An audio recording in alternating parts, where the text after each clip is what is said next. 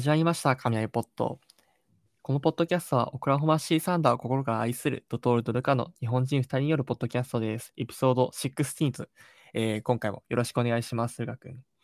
お願いします。はい、ということで、えートレードデッドラインがついにやってきてしまったっていう風に言っていいのかなやってきたということで、今回はそれに完全フォーカスしたね、あの、回にしていきたいかなっていう風に思います。いつも僕たちはね、ちょっとあの、脱線脱線しながらね、試合をダラダラ振り返って、こんなこともあったらしいぜ、ウェイみたいな感じで話してるんですが、今回は本当にトレードトーク一本で魂の喋りをしていきたいかなと思います、ルカ君。はい。どうですか、意気込みと。いやーもうね、あの、僕ら今これもう2本目の収録なんで、あのもう下のウォームアップはもうバリバリできてるんですよ。もうあれっすよ、もう試合サブもうサブスティテューションで入った瞬間にもう速攻であのサイドステップできるぐらいな感じでもう 汗だくなんで今。はい。完璧にね、出来上がってる状態なんで、まあ、甘噛みしましたけど、僕。一発目。まあでもこんな感じでね、まあやっていきたいかなと思うんですけど、まあちょっとね、今回緩めにやってこうかなっていうふうに思いますんで、その、皆今回の趣旨としては、まあ本当に今日中、明日中に出す、まあルカ君が頑張ってね、出すつもりなので、まあそのトレードデッドライン、まあえっ、と、日本時間だと金曜日5時ですね、にありますけど、それまでにね、まあ、だらだら皆さんと一緒にこんなのもあるんかな、どうなんかな、みたいな感じで妄想しながら、みたいなのをテーマにあのやっていこうかなと思いますので、今回もお付き合いよろしくお願いします。お願いします。はい。ということで、うん、どうしようかな。まあ、まず早速ね、まあ、そのサンダーが今ね、置ける位置に関してちょっと話していこうかなっていうふうに思うんですけど、その今日かな、本当にさっきなんですけど、NBA ジャパンのツイッターのね、公式の、あの、ブログかなんかがあったんですよ。まあ、まあもうメインはね、レイカーズが動くか動かないかみたいな話だったんですけど、まあ、この TBL に注目すべきチームみたいな感じであったんですけど、今までなんてもう本当にね、サンダーなんてあのただ指名権もらっていい選手放出するみたいな、あの指名権もらいおじさんやってたんですけど、今年なんとあの、あの、買い手側に回ってる、買い手側に回るんじゃないかっていう風に紹介されていてですね、はい。ついにこのフェーズがやってきたのかっていう感じなんですけど、どうですか、ルカ君的にはどんな感じに見えてますか？まだ売り手側ですかね？買い手側ですかね？いやーその売り手買い手っていう区別が一番つけづらいチームじゃないかなっていうのはうんうん。思って、まあでも売り手に回ることはないかなっはい。ていうのが一番の印象ですかね。うんまあ現状キープか買い手かっていう感じじゃないでしょうか。そうですね。まあ、こんなね、回をね、あの、取ってるんですけど、ぶっちゃけどうですか？どう、あの、動くと思います？まあ、動いてほしい。あ、そっち側ですね。はい。あの、じ現実問題動向を置いといて、一ファンとして動きが見たいうん。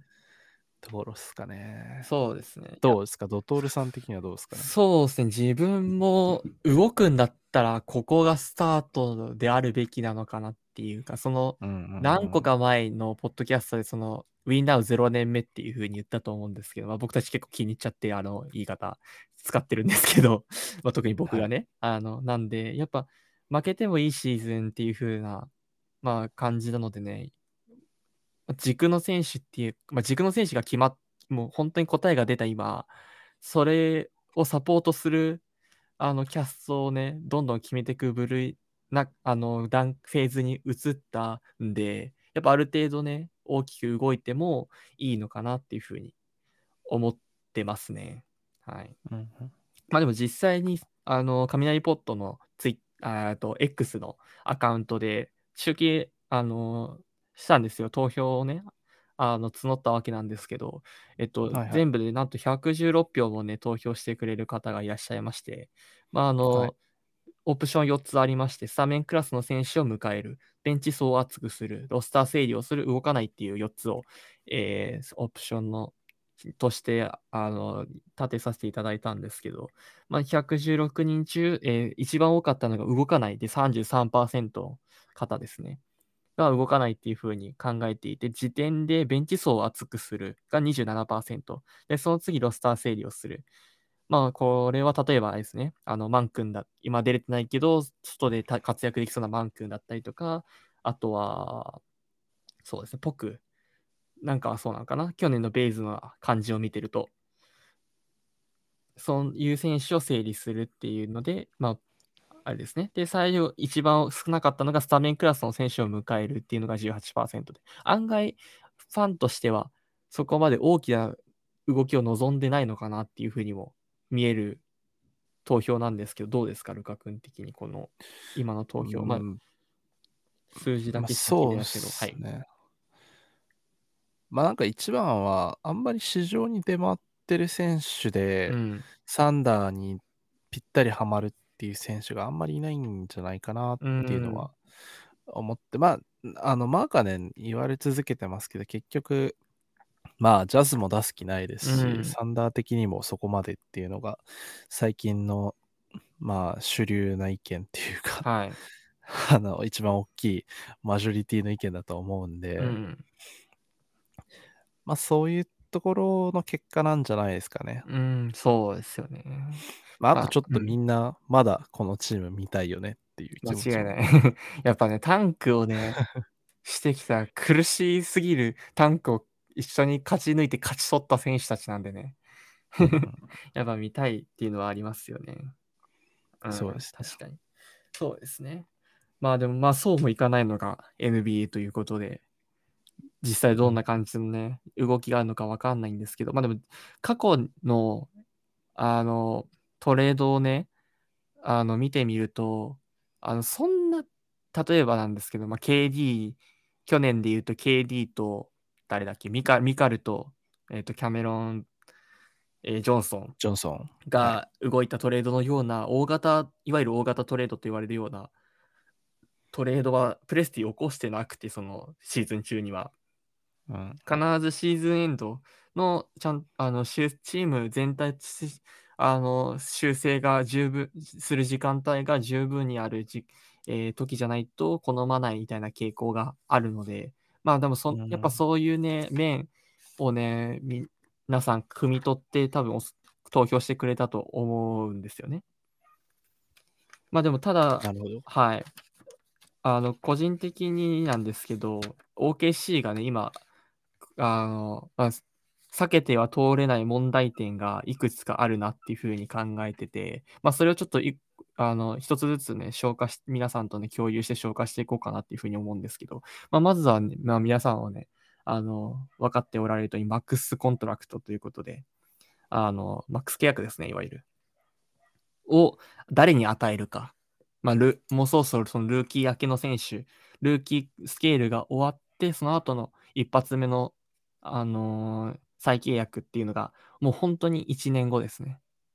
1年半後ですね。失礼しました。1年半後に、まあ、ギディの年ですね。をはじめとする、まあ、今は3選手が始まるわけなんですけど、まあ、その中でもやっぱギディっていうのは、まあ、トップ10の選手ですし、うん。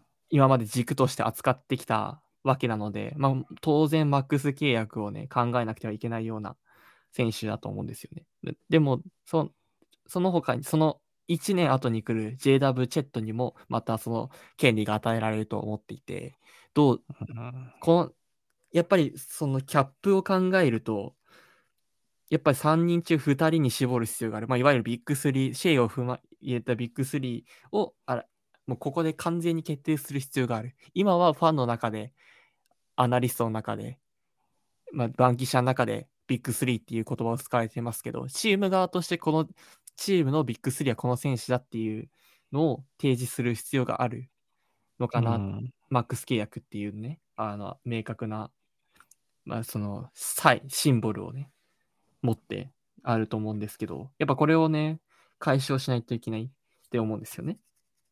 うんまあ、ってなると、まあ、まず誰にああげたいかっていう面なんですけど、どうですか？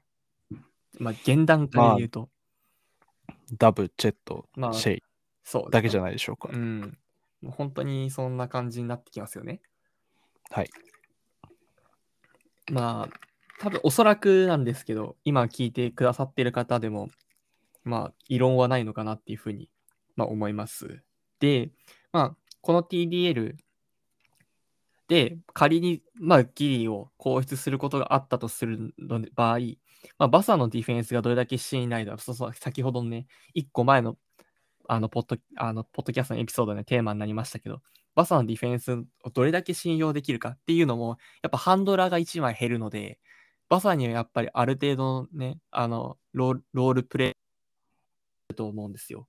個人的にね。なんで、そのどれだけバサのディフェンスを信頼できるかっていうのも争点だと思ってて、で、もしそうなでなければハンドラーを探す必要があるのかなっていうふうに思うんですけど、これに関してはどうですか？バサ、まずバサなんですけど、そのままでいいんじゃないでしょうか。間違いないですね。僕も、はい。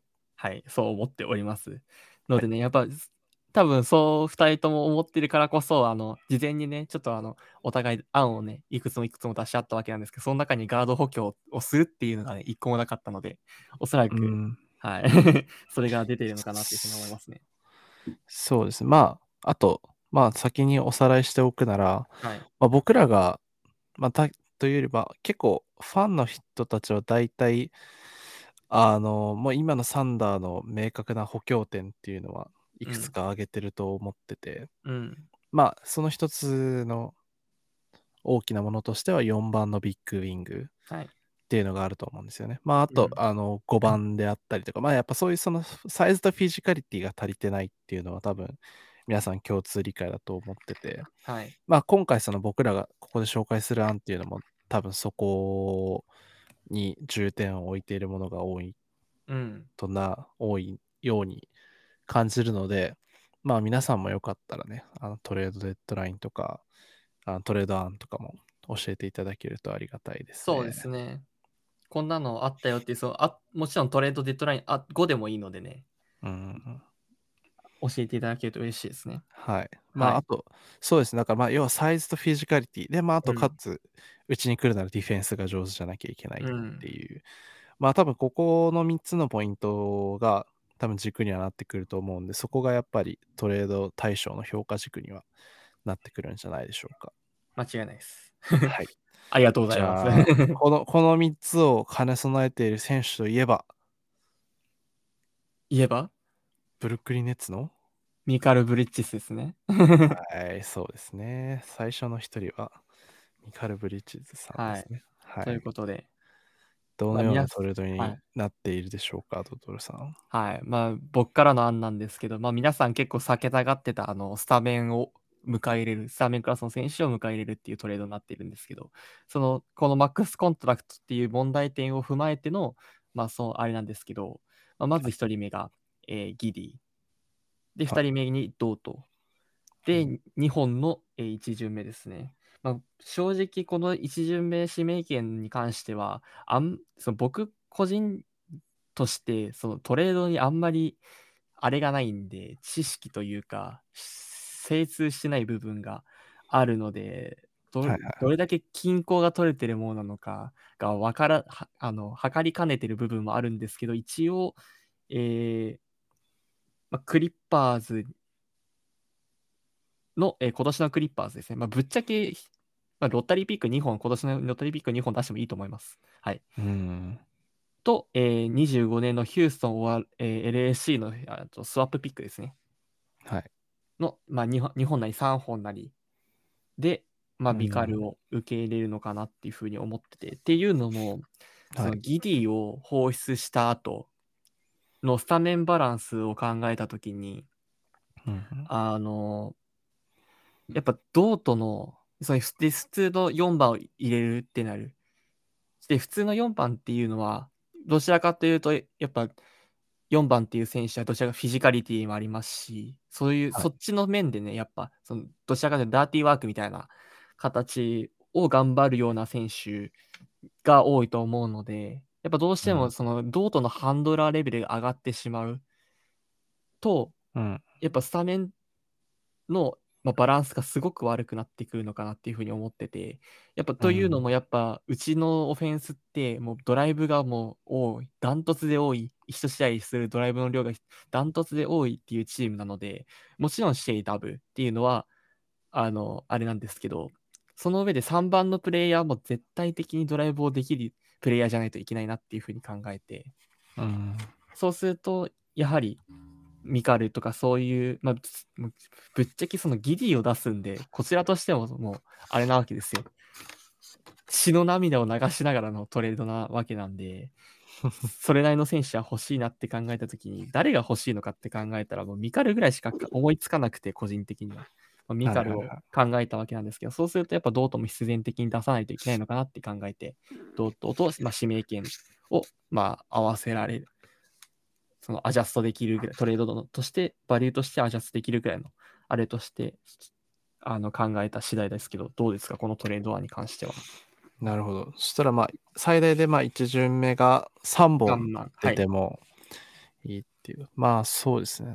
報道によると1巡目5本だから6本でも熱を断ってたっていう話なんで、うん、まあ、ギディが1巡目2本ぐらいの価値があって、トータ1本って考えると、まあ大体6本ぐらい、うん、まあその全部、その資本、キャピタルに換算するとですけど、うん、まあ、あながちなしではないんじゃないかなというのは、個人的な意見です。で、もし、そしたらミカルがスタメンに入ってくるとしたら、はい、まあ多分1番がシェイで2番がダブで、まあ3番がミカルで、まあ5番にチェットっていう形だと思うんですけど、はい、その場合4番って誰が入ると思いますかね？いや、ぶっちゃけこのトレードデッドラインで一番欲しいのがアイザイア・シュワートなんですよね。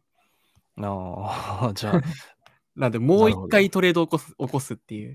なるほど。はい、そしたらじゃあそこのシュワートのトレードも一緒にいっちゃいますか？はい。そうする、えっと、考えてたのが、えっと、はい、シュワートとキリアン・ヘイズを受け入れて、はい、で、ベルタンスと、まあ、ジョー・オア・アーロン・ウィギンズ。で、えっ、ー、と、2本の2巡目、または1巡目、強めのやつと、強めのやつと、まあ、せあの結構、プロテクトかかったやつでもみたいな感じでいいと思うんで。ななるほど、なるほど。まあ、30近辺とロッタリー1本とかでも全然。か、まあ、ロッタリー1本みたいな感じ。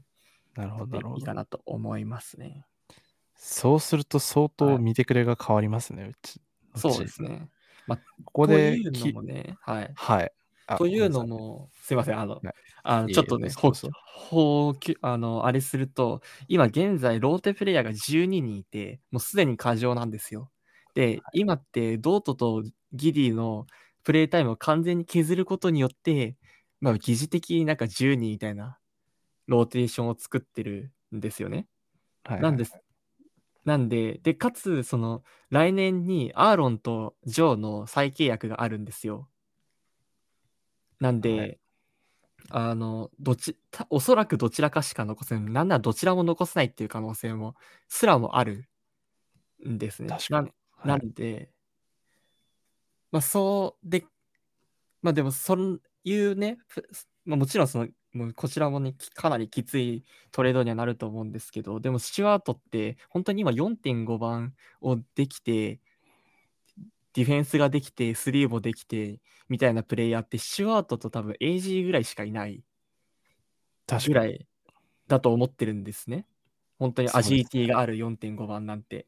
うんうん、なんで、やっぱそれだけの価値はあるのかなっていうふうに思うし、今年のそう、あれを見ても、ドラフトを見ても、そういう選手が一人もいないんですよ。まあ、コールマン・ホーキンス君っていう風に挙げられ方いるかもしれないんですけど、まあ、ぶっちゃけアジリティが多分足んないのかなっていうのも思うので、やっぱそう考えると、ここでね、やっぱそのデンバーじゃないですけど、がやっぱかこピンポイントで獲得したみたいに、もし出るんだったら獲得したいなっていうので、ある程度1巡目出しても、そうですね。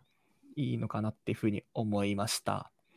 なるほど。まあ、はい、噂はありますもんね。うん、スチュワートに関しては特に、うん、サンダーが狙ってる。まあでも、そうですね。ここでキリアン・ヘイズがついてくるのには何か意味があるんですか、はい、そうですね。えっと、アイザイア・スチュワートのポが poison pill で、えっと、マッチするためには13ミリオンの、まあ、結構きつめに13ミリオンキツキツで本当にマッチしないといけないんですけど、うちに13ミリオンであの払える選手がいないんですね。うん、な。なんで、あの、そうすると、あの、まあ、そのサラリーがでかいっていうふうに考えて、やっぱベルタンスっていうのは一つ大きなね、トレード対象にもなりますし、1個前のトレードでドート出しちゃってるんで、マッチできる選手が本当にベルタンスしかいなくて、でうんベルタン、ベルタンのサラリーと、まあ、ジョー、オア、アーロンのあの選手軸っていうのを考えたときに、まあ、ちょうどマッチできたのがキリアン・ヘイズだったので、まあ、向こうもヘイズなんか売りたいみたいな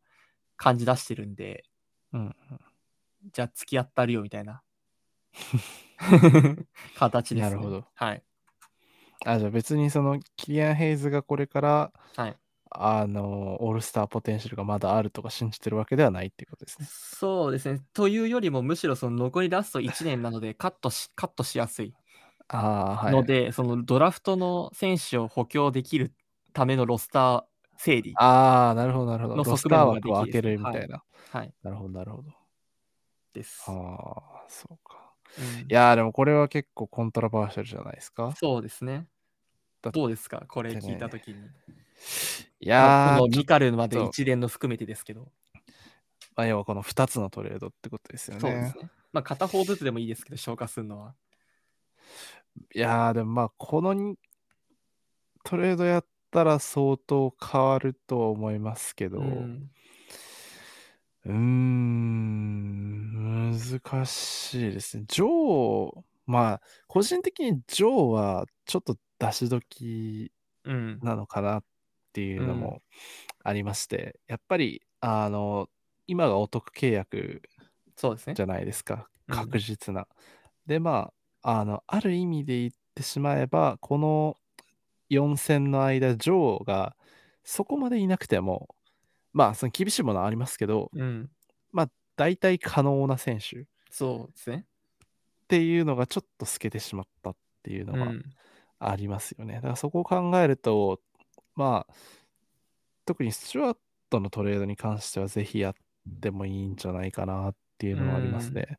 僕がこの後自分で考えたトレードでも、この2026年と2029年の2巡目っていうのは、あの、ふんだんに使っていいなっていうのはうん今年は思ってて、まあ、あの、多分、どちらとも確か2、3本ずつは持ってるはずなんですよね。だからそこで必ず2巡目ダブついてくると思うんで、うん。まあ去年、あの、ウォリアーズがゲリー・ペイトン・ジュニアはい。獲得するときみたいな感じで、あの、2巡目を、あの、惜しみなく使って やるみたいな形のトレードは今年やってもいいと思いますし、うんそういう対象になる上で、まあ、スチュワートとかはすごいいいと思いますし、うん。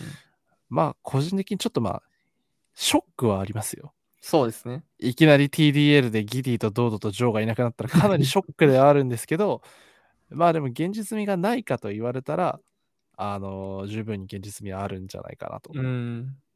思いますね。特にまあ、そのうちのローテメンバーの多さの話とかもそうでしたし、はい。まあ十分に、あの簡単に片付けられるような冗談ではないんじゃないかなそうですね。感じですね。だから例えばなんですけど、これがジョーをなくして、ベルタンを、ベルタンと指名権軸、だから指名権本当に極端な話3本出して、スチュワートみたいな。はいで、あとは向こうでサラリー合わせてねみたいな感じのトレードでもいいんですけど、いいっていうか多分それをするのが多分、サンダーファンが言うそのローテメローテメンバーの層を厚くするっていうことだと思うんですけど、それをするとその12人いるっていうことは言ってて、で、プラスでそこからさらにローテメンバーを加え、ローテ候補の選手を加えることによって13人になるんですよ。13人、14人になる。でもう,、うんもう無理なんですね。確かはい。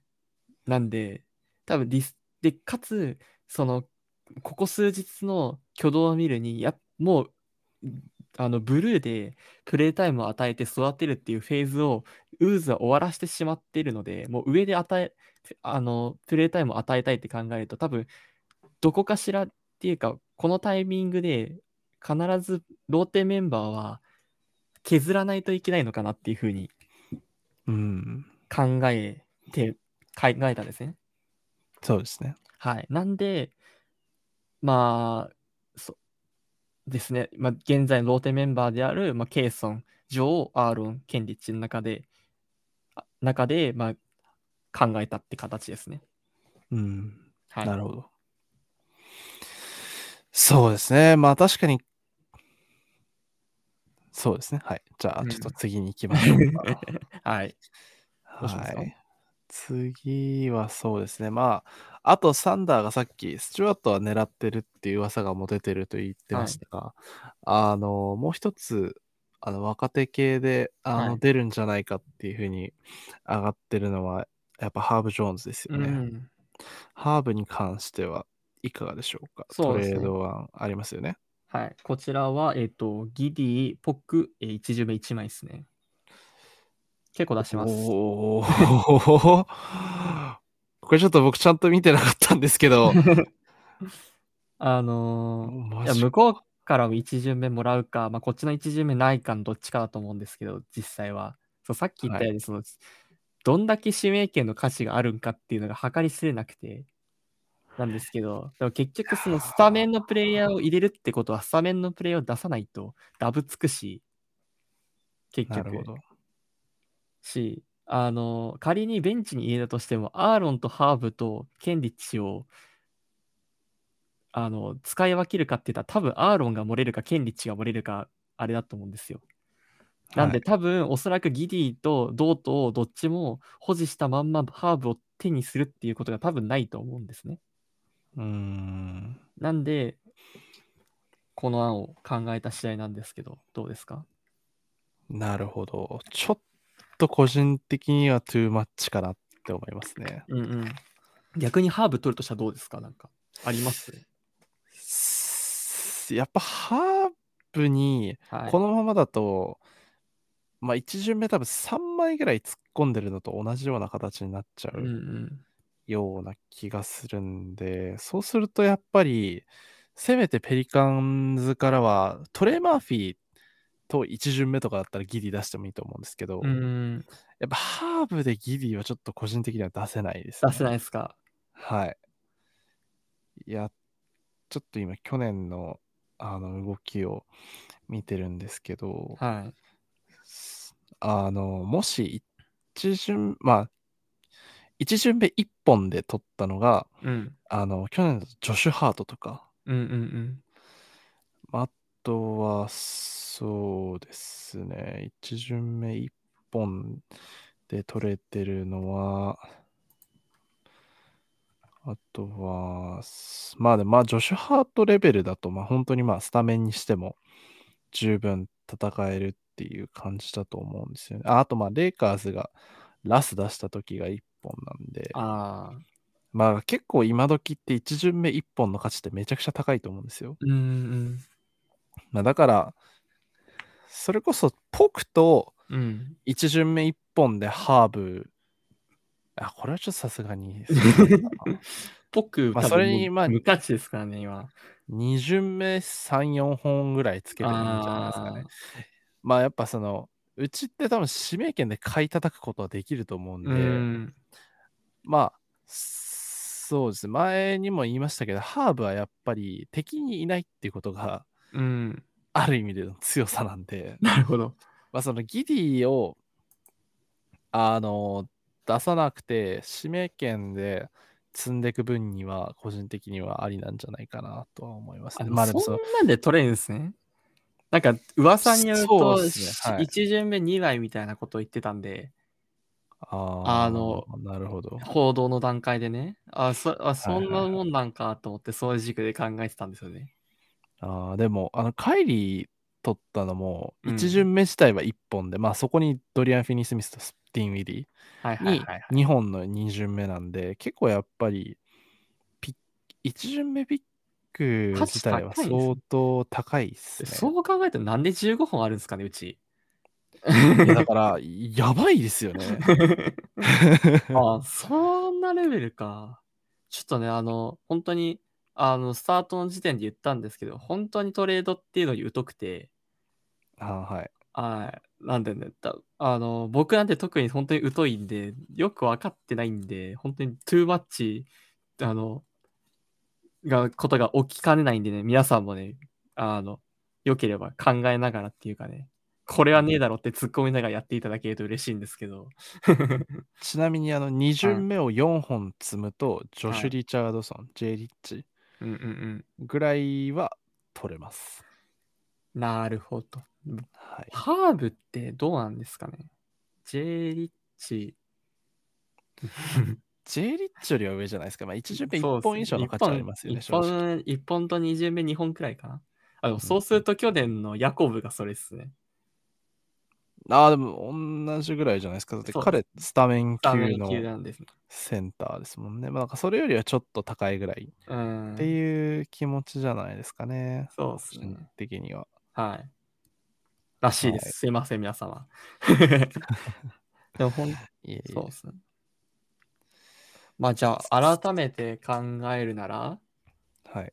例えば、まあ、個人的には、ハーブ単体で、はい。まあ、僕が、あの、なんていうんですか、値段、うんうん。サラリーマッチあ要因でね。そうです、そう、サラリーフィラーとして入って、まあ、1巡目と2巡目3本か4本ぐらいですかね。うーん。それか、あの、カイラ・ルイス・ジュニアがいなくなったんで、うん。まあ、そこにマン君入れてもいいんじゃないかなって。彼らやっぱその、ぶっちゃけ使われますかね？でもやっぱセカンダリのハンドラーいないんじゃないですか？まあ、アルバラードがいますけど、アルバラードもまあ、そのハンドラーっていう感じじゃないでしょうし。だワン君行っても活躍はできるんじゃないですかね。それこそ、うんうん。まあ、でかいウィングはいっぱいいるんで、使えるんじゃないですかね。確かに。なるほど。ははい。い。ありがとうございます。ぜひ、ぜひハーブ・ジョーンズ欲しいということで。そうですね。あでもハーブにす入れるとね、やっぱその後オフの戦略も立てやすいですしね、やっぱディフェンスがうまいいや、。確かに。スリーポイントシューターを入れると。契約が4年残ってるのも素晴らしいですよね。しかも割と安価でね。うん、どうといえば安価ですから12ミリオンね。そうですね。うん。はい。じゃあ、そうですね。次の案に行きましょうか。はい。はい。次は私の案なんですが、前回、あの ESPN のトレードのシナリオをせあの紹介したときに、ドラモンドを取ってくるっていうそうですね。トレードがあったと思うんですけど、あの、まあ先ほどの J リッチじゃないですけど、うん。えーこわサンダーは、えっ、と、ポクとマンと2巡目4本を出して、ブルズから、えっ、と、アンドレ・ドラモンドとジュリアン・フィリップスをはいはい受け。取るというトレードですね、これは。まあ、あのー安価かつ expiring contract で、あのーのローリスクでリバウンドの強化と、あの、良いスクリーナーがゲットできて、かつ、ジュリアン・フィリップスというに未完の大器を手に入れられるということで、ね、あの私たちあのペイトン・ワトソン2世をジュリアン・フィリップスで作ろうっていう あのね。水面下での動きがここには見られるんですが、まあでもあの、これは結構割と現実味あるトレードなんじゃないかなっていうのはうんうん。思ってですね、やっぱ去年のそのサンズとのトレードとか、あのベイズリー出して、はいはい。ベイズリー出して、えっと、サリッチですね。サリッチと20二巡目指名みたいな、うんはい。ああいう感じに近いと思ってて、まあ、あの、 expiring contract のベテランを一人獲得して、まあ、将来の、まあ、この場合は指名権じゃなくてフィリップスですけど、選手っていう形になりますけど、で、まあ、それで、あの、延長契約できないような若手の人たちを送り出すっていう形にはなると思うんですが、まあ、あの、先ほど言ったように2025年だったりとか6年、まあ、あと9年の20目指名権っていうのは、まあ、ちょっと持ちすぎてる状況っていうのがあると思うんで、まあ、ここであの4本なり、まあ、最悪5本ぐらい出してもいいんじゃないかなと思うんですよね。ね今時、あの、本当に若手の価値っていうのは上がってますし、実力もすごい上がってて、20目でも全然あの即戦力が手に入るうんっていう状況を鑑みて、まあ、2巡目の価値も上がってますし、去年結構その、2巡目価値、あの、ごめんなさい、2巡目の数をはい。積んで、あの、トレード強行するっていうのが一種確立されたと思ったんで、ですね。はい、あの、まあ、ウォリアーズとか、あと、まあ、うんその辺の人々がやったと思うんで、だからそれの、まあ、流れに乗るっていう意味でも、あの、いいと思いますし、やっぱりその、どうしても35本の指名権はさばききれないっていうのは、うんまあみんな思ってることですし、まあそれで逆に足元見られちゃうっていう可能性もなきにしもあらずだと思うんで、今のうちからそうですねこう、ある程度ちょっと、あの、トゥーマッチかって思われるぐらいで積んでおいて、まあそれでこのジュリアン・フィリップスとかそういう、まあちょっとなんていうんですかね、一本にまとめるようなうん。形をしていけたらいいんじゃないでしょうかね、とはそう思うんですが。ねまあ実際にセカンドラウンドピック今21本持ってまして、うん。向こう7年で。だから平均3本指名、それだけで3本なん、2巡目だけで3本なんですね、平均。うんうんで、かつやっぱりダブついてるっていうのもありますし、そうですね。まあ、特に、やっぱ20、ね、5年のね、5年からのね、ドラフトって、もっと価値を爆発的に上がると思ってくんですね。はいはいはい。なんで、やっぱそういうのを使って、その、まあ、そそれこそその G リーグで育成じゃないですけど、そういうのでじっくり育成したいようなタイプの選手を獲得するのは、まあ一つ理にかなったところなのかなっていうふうにもうん思いますし、あの、やっぱサンダーのここ最近の傾向としてトレードデッドラインの動き方は、その次の年に入ってくるビッグマンの練習をさせるみたいなところをうんベテランでさせるっていうのはあると思うので、まあ、それこそ先ほど、あの、さ昨年で言うとシャリッチさんっていうのはやっぱチェットンと、まあ、プレースタイルは似てると思いますし、オフェンスのね、ドリブルで来てスリーポイントも打っててハブ役もできてみたいな、なうんうん。ある意味何でも屋さんみたいなオフェンスをするので、まあ、そういう面でも取ったのかなっていうふうに思いますし、このドラモンドっていうのはやっぱりどうしても今拭いきれないこの短期特攻でのあのドリブルでの限界。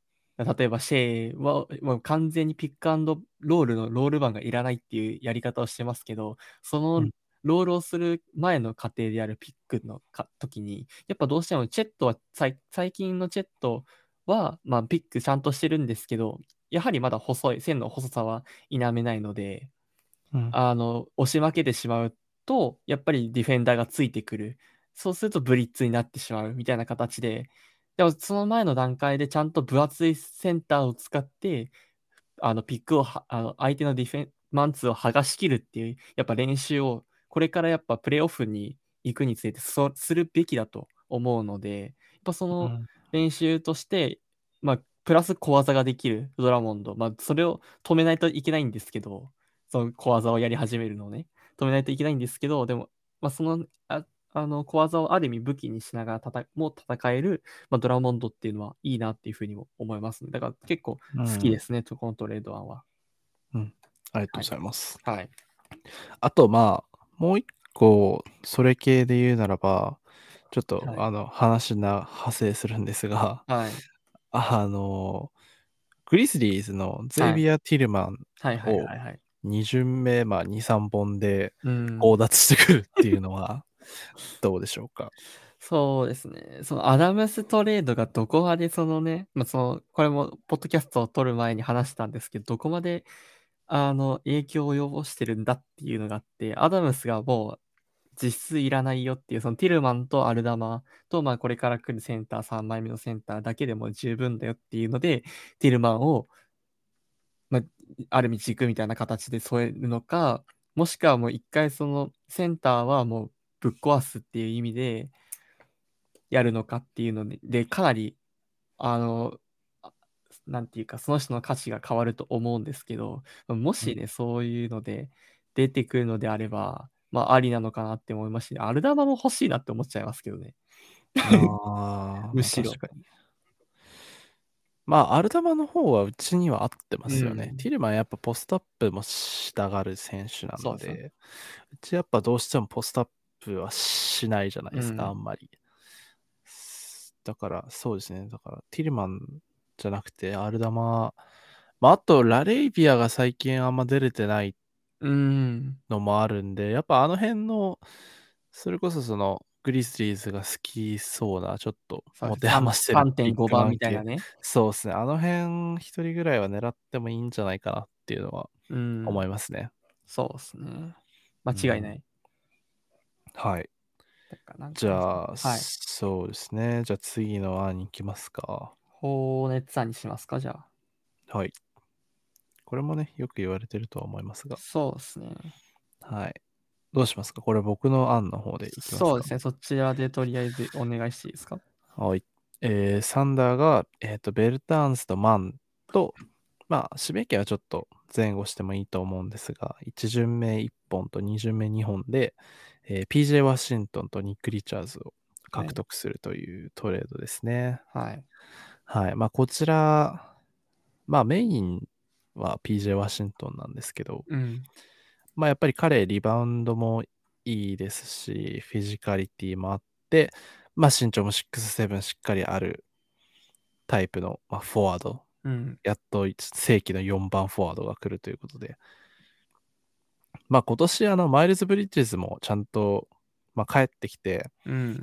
あの、そんなに遜色なく活躍してますし、はい。やっぱり彼の影に埋もれるのは PJ ワシントンはもったいないんじゃないかなっていうそうですね。意味もありまして、このトレードですね。まあ、あともう一、もう一個大きいのは、この二人はあのシェイのカレッジでのチームメイトっていうのが一番大きいのかなと思って、ケンタッキーブランドをね、もうどんど尊ん、重してね。はい、あの、もう半分ブルーブラッドみたいなとこありますからね、サうンダーも。ん。あの青いチームなんでね、うちも。間違いない。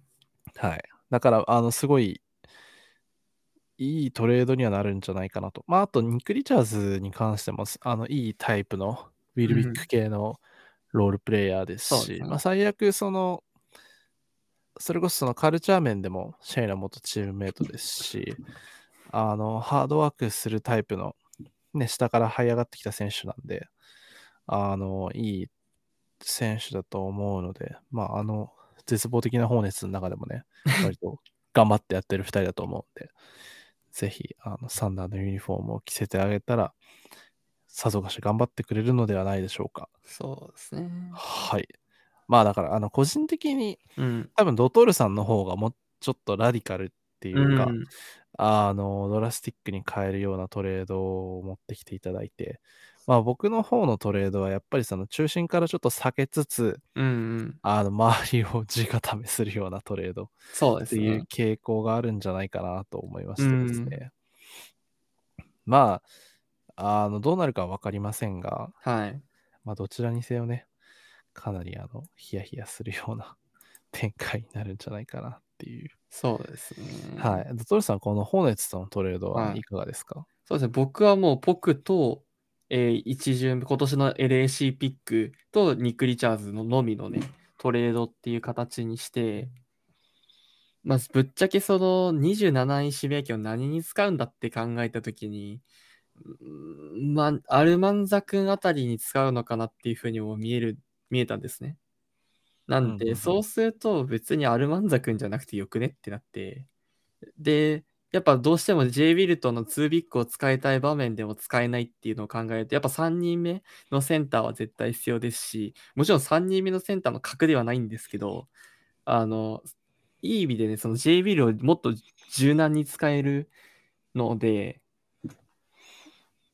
そうですね、あの、ローテーションメンバーとしての、あの、そのチェットのね、後、後枠として後から出てくるあの控えビッグとしてのニック・リチャーズはめちゃめちゃいいのかなっていうふうに思いましたね。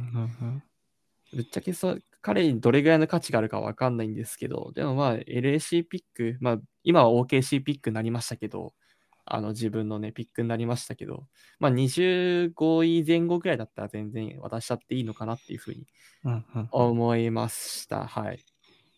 はい。放熱に関しては。このね、ルカ君のあのトレード案なんですけど、PJ ワシントンがどれだけの見返りを求めてるのかなっていう、その放熱がね、思あって、ーそう、今、このルカ君の手元のね、あの、あれだと、ユタピック、まあ、まあ、あれですね、ロッタリーピック1枚出してるわけなんですけど、どうなんですかね。もう1枚ぐらいよこせみたいな、例えば25位、25年のフィリーのピックとかだったらいいみたいな感じなんですかね。そうすると。まあそこは、そうですね。まあどっちかっていうと、うん。多分、あの、マブズとかも狙ってくるじゃないですか。そうですね。PJ ワシントンは。はい。だからまあ、あの、そことの競合になると思ってて。うん。で、基本マブズは、あの、去年の帰りのトレードもそうですけど、はいアセットほぼほぼ出し切ってるに近いんで、そうですね。そこでまあやっぱ彼ら以上のものを出せればうん。いいんじゃないかなっていうのはあってですね。まあ多分そんなに今の PJ ワシントンをキープしておいたとしても、まあフォワードが多分停滞しちゃう、あの渋滞しちゃう。うんうん。やっぱあのブランドン・ミラーがここまでいいっていうのと、まあやっぱさっき言ったようなあのマイルズ・ブリッジズがちゃんと戻ってこれたっていうことも考えて PJ ワシントンはトレードした方が美味しいと思ってますし、多分1巡目1本プラス何かで取れたらいいぐらいに思っうんてるんじゃないですかね。で、まあその1巡目1本は多分ベースラインだと思うんですよ。そうですね。そこはダラスも必ず出してくると思うんで、そこでどれだけその、まあ、あの、積み重ねることができるかっていう、うん競りに勝てるかっていう感じだと思うんで、まあ、競合相手にダラス以外のどこが出てくるかっていうので、ちょっと話変わってくると思うんですが、うんまあ、まあ、噂だとクリッパーズみたいなこと言われてますけどね。まあでもそうですね。でも結まあ局結構そのね、ないんでね。競合が結局、すあの、コンテンダーっていうか、そのアセット出し切ってる人が多いと思うんで、まあ、わりかしそこはそんなに下手にその積み切らない方が。いいんじゃないかなと。ちょっとその引いたスタンスでなるほど。見るぐらいな 気持ちでいいんじゃないかなとは思いますけどね、うん個人的には。まあそうですね。うん、なるほど。ありがとうございます。はい。はい。どうですか？なんかこの中で一番、まあ、一応今何個 ?5 個、6個、7個ぐらい紹介しましたけど、一番おお気に入りとかってあります？個人的にはやっぱドラモンド・フィリップスが来てくれたら嬉しいですかそうですね。ね。まあ、あと、スチュワートとハーブに関してははい。かなり、うんあのうんいいアディションになると思いますし、うんうんあと、まあ、ここでそんなに今、あの、がっつり紹介してるわけじゃないですけど、アブディアはいはい。も、あの、狙う価値がある選手なんじゃないかなっていうのは思いましたね。まあ実際にやっぱりワシントンあれですもんね、アブディアとタイアスがにあの 2, に2人で人気みたいならしいんでうね。んなるほど、なるほど。まあでもそうなると多分あそこは結構値段がつくと思うんで、2そうですね巡目、まあ1、2本は、2本は覚悟してもいいんじゃないかなっ 1, 一巡目てですか？いう。そうです、そうです。ああ1巡目2本。プラスでまあ、そうですね。プレイヤーとし、プレイヤーでも、まあ、そうですね。これもまた poison pill なんでね、あの、マッチが難しいんですよね。うん。まあでも12ミリオンなんでね、そこまででかいはい額じゃないんで、まあ割かしいけなくはないんじゃないですかね。うんた、だ、うーん、まあでもアブディアは結構、ドラフト前評価だと、ポイントフォワード的な役割もはいできるっていう、まあい、いつまでドラフト前評価気づくんだよって話ですもうけど、4年経ちますからね。はい、まあ、でも彼多分、いまだにちゃんとそういうのもできると思います。ディフェンスもいいし、シュートもうまいし、確実にサンダーで生きるタイプの選手だと思うんで、期待したいですね。まあそうですね。だからまあ、ドラモンド、スチュワート、ハーブ、アブディア、PJ ワシントン、まあ、ミカルが来たら、同様、まあほぼないですけどね。ほぼないですけど。だからまあその辺が結構、あの、まあちょっと目を置いておくべき選そうですね。手なんじゃないですかね。あでもマジでシュワート欲しいなって思いますね、個人的には。うん なんで、まあ皆さんはどのような、ね、予想をね、もちろんそのサンダーファンの以外の方もいらっしゃると思うので、むしろそちらの方の方がね、客観視できていると思うので、僕たちのトレード案に関してね、あだこうだ言っていただきたいと思うんですけど、でもまたね、あの、サンダーファンの方々も、こんなトレード案どう？みたいな感じで言っていただけるとね、あ、そんなのもいいね、みたいな。具体的なトレード案だけじゃなくて、その、誰が欲しいっていうのを言っていただけるとね、あ、確かに、みたいな、意外な一面もね、見えたりすると思うのでね、うん。お待ちしております。はい。はい。まああと、ウェンデル・カーター・ジュニアっていうそうですね。彼出さなそうですけどね、マジックが。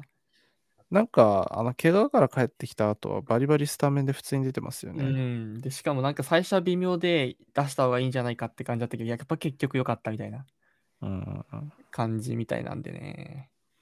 じゃあ、無理ですかね。そうですね。まあでもタイプとしてはそんそこら辺を置いたいですね。4.5番みたいな。うん。それシュワートの時に言いましたけど、本当にそういうタイプの選手が少ないし、そういうタイプの選手が今一番欲してるので、うん。はい。まあ、チェットの横に置けるようなね、タイプですよね。チェットが何でもできすぎるがゆえに逆に難しくなってるとところはかなりあると思うんですけど、うん はい。まあでも一応ね、あの、うちのキャピタルをね、しあの、おさらいしておくと、えっと、今年の指名権がね、まあ、10位と13位と27位と40位が現在で、えっと、1巡目が15枚、で、2巡目が21枚の計36枚ですね。あるんで、まあ、ぶっちゃけ、ロッタリーピック1枚と、なんか、1巡目のその LAC、OKC ピック1枚なんか絡めてなんか大きいのみたいなのも予想できるし、なんか、なんか、あのー昨シーズンやったなんかデンデンバーとよくわかんねえトレードして終わりみたいなのを予想できるので、この指名権どう使うかはまあ見ものですね。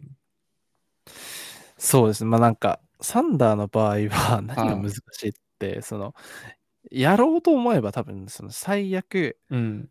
例えばこの今瞬間にヤニスがトレード要求したら、サンダーはトレードできると思うんですよ。そうですね。突っ込みますね。はい。それができてしまうのが、その予想の幅を非常に難しくしていましてですね。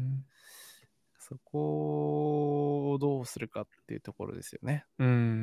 まあ、かつ、あの、考えとかなきゃいけないのが、その、おそらくなんですけど、そのプレスティがハーデントレードをすごい心から悔やんでるみたいなのを見て、あの、軸の選手をいかに保持するか。で、その軸の選手を保持しながら、いかにサポートキャストを固められるかっていうところで、まあ、僕もルカ君も前からずっと話してるんですけど、ドラフトに焦点を当てて、多めにドラフトピックを持ってるっていう形で、で常にいいわば、すごく言い方悪いんですけど、ルーキーを使い捨てることで、すでにその4年間は安い、いいロールプレイヤーを確保し続けるための資産でもあるので、確実にそのウィンナウのため、ウィンナウへ、そのオールインのための資産ではないっていうことをもう考えていかないといけないなっていうのもあって、で、だからこそ36枚って多いけど少ないなっていうふうにもめちゃめちゃ感じちゃうなって思ってますね、個人的に。なるほど。はい。まあ、結構ある意味そこでそのサンダーのスタンスがわかるそうですねデッドラインではありますよね、今年はう。んそうですね。うん。まあだから、はい。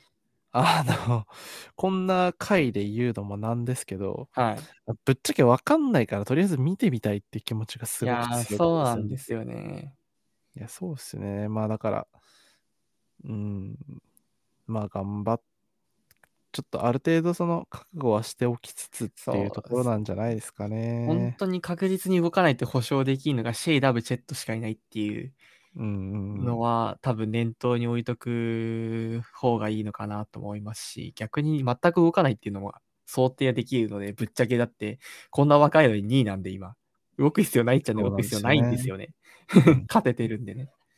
はい。はい。なんで、まあ、まあ、あくまでもそのね、ファンのね、守備の一つというかね、そこの範疇は超えない程度にね、あの楽しみたいとは思いますが、はい。はい。どんな選手が来ようが、どんな選手が抜けようが、全力で、悲しんで全力で楽しい、あの、嬉しがっていきたいと思いますね。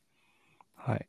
はい。ドドルさんは、はいあれですよね。あの、ライブもされるんですあよ、ね。そうですね。あの、皆さん大好き、ハリバトン君と、あの、当日、ああの日本時間5時までですね、僕は違うんですけど、あの、はい、感想キャスやりやらせていただきますので、キャスじゃねえか、あれだな、スペースですね。失礼いたしました。はい。はい、やあの皆さん、もしお暇でありましたら、でなんかルカ君はあの暇だ暇な時間帯は来てくれて全然。まあ、最初のね、はい1時間だけとかね。いや、自分ちょっと、あの、TDL、はい。あれなんですよ、ちょっと日本にいなくて、あ、そうでしたね。ちょうど移動なんで、そうでちしたね。ょっとまあ僕はあの飛行機降りたら、はいってなるみたいな一人でね。感じ、はい、ですかね。はい。まあ、そうですね。まあ、こまあでも本当にこんな緩い感じの回になってしまって申し訳ないんですけど、でもぶっちゃけ、あれですね、本当に何回も言ってますけど、わからないっていうのが率直ですし、あの、プレスティっていうのでもうすでに未知数なんですけど、あの、かつ、やったことないような再建をしてるので、うん、前代未聞の再建をしているので、まあ、その新しい歴史をね、目の当たりにするっていう面でもね、楽し楽しみたいなっていうふうに思いますね。うんどうですか、ルカ君は？そうですね、まあ本当に多分さっき言った通り、今年動くか、どう動くかで結構今後が決まってくるうん。大事なものだと思うんで、あの、ぜひ皆さん楽しんでいただけたらなと。はい。思いま。ですすね。まあ、実次のね、ポッドキャストの回では、あの、こちらのリアクションもね、結果、結果でね、あの、がどうであれ、リアクションしようと思うので、そちらのね、方も楽しい、お楽しみにしていただけると嬉しいですね。そうですね。はい。ということで、今回の回はここら辺でお開きということでよろしいですか、ルカ君？はい。はい。ということで、エピソード16、めちゃめちゃ緩い回でした。それでは、あの、次は、えー、いつかな？とおそらくオールスターブレイク中に、えーのポッドキャストになると思いますので、皆さんエピソード17をお楽しみにお願いいたします。それではさようなら。